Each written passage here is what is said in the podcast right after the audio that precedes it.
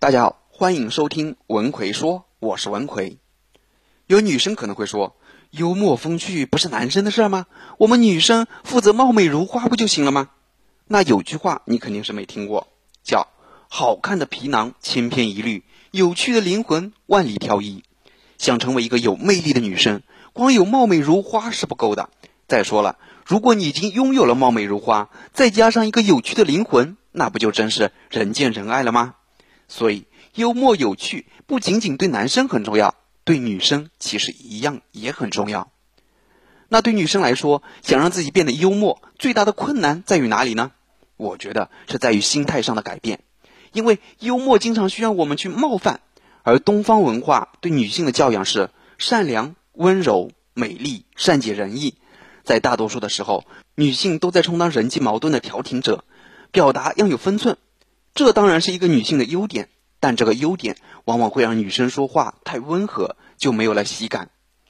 幽默很多时候是一种假性攻击，就像挠痒痒，挠痒痒是个有攻击性的行为，对别人产生了一种紧张感，但又不是真正的伤害到别人。所以，当对方知道自己是安全的时候，就会放松下来，哈哈大笑。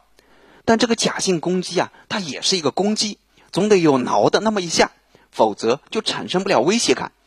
我们在以前讲到发酵的机理时，就讲过，如果你想达到最后的宣泄和释放，前面你就得营造一种紧张感。这就意味着，如果你想幽默的话，你得制造这种紧张感。这种紧张感是通过什么来制造的呢？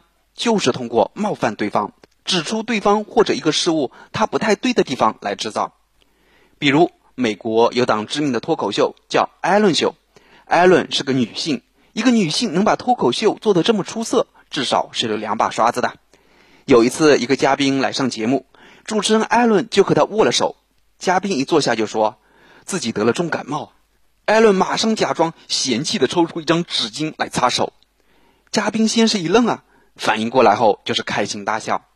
这个一愣就是一个紧张感的制造，最后的这个大笑呢，又消除了这种紧张感。这种逗对方一下，就是我们说的幽默当中的冒犯。他帮我们制造了你与听者之间短暂的假性紧张感，这个冒犯、这种紧张感的对峙，恰好是女生不太熟悉、不擅长也不舒服的。所以，女生想要提升幽默感，首先就要改变自己的这种心态，要在心理上变得强大起来。也就是说，你不要害怕这种假性的人际紧张感。就像艾伦攻击的那个点——感冒病毒，这只是暂时性的。只要你的幽默不是攻击对方真正在意的痛点。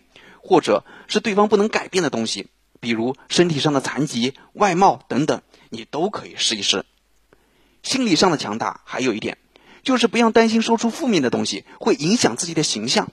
吐槽自己的时候，你得说我哪里很差很差；吐槽别人的时候，你得说别人哪里哪里很差；吐槽一个事的时候，你得说这个事哪里不对，哪让人生气，哪很愚蠢等等。幽默是从一个负面的视角出发。甚至要表达一种负面的情绪，这就是喜剧的思维、幽默的思维，你无法避免的。有的朋友会担心玩笑开多了就会失去女生的神秘感或者魅力。我想说，真相不是这样的，真相是幽默其实很性感、自信的女孩很有魅力。但如果你实在觉得幽默会破坏你的形象，我建议你这么去想：你每天带着一个存折，叫印象分存折。你的教养气质越好，看起来越文静和善，你的存款金额就越高。比如说，普通一个女生给人感觉挺好，那就是一个一万块的存折，你每吐槽一次就扣掉五百块，到晚上存折里只剩下几千块了。但是每天早上起来后，你的存折又会恢复到一万块，所以你其实每天可以吐槽很多很多次的。当你把心态调整好了之后，我再来给你分享一个实用的小技巧，叫。给自己设计有趣的标签。在讲这个技巧之前，我插一句：经常有学员问我，张老师啊，我和别人在一起时啊，总找不到话题和他们聊天，感觉太尴尬了。基本上就是打个招呼，然后就是冷场了。看着别人聊得热火朝天，自己却只能傻傻的陪笑，毫无存在感，怎么办？一个人不会聊天，怎么搞得好人际关系呢？所以，针对这种情况，我最近出了一个绝密聊天术，让你跟任何人都聊得来的课程。主要就是教你如何与别人快速聊起来，包括怎么找话题，怎么找到对方感兴趣的内容，让你在任何场合跟任何人都聊得来。想学习这个课程的朋友，可以微信搜索我的公众号“文奎说”，然后在公众号里回复“聊天”就可以了。很多女生都喜欢使用下面三种梗：减肥、好吃、星座。他们会吐槽自己最近减肥失败了，或者又抵制不住美食的诱惑了，要么给你聊聊星座。但很多时候男生听了就想逃跑。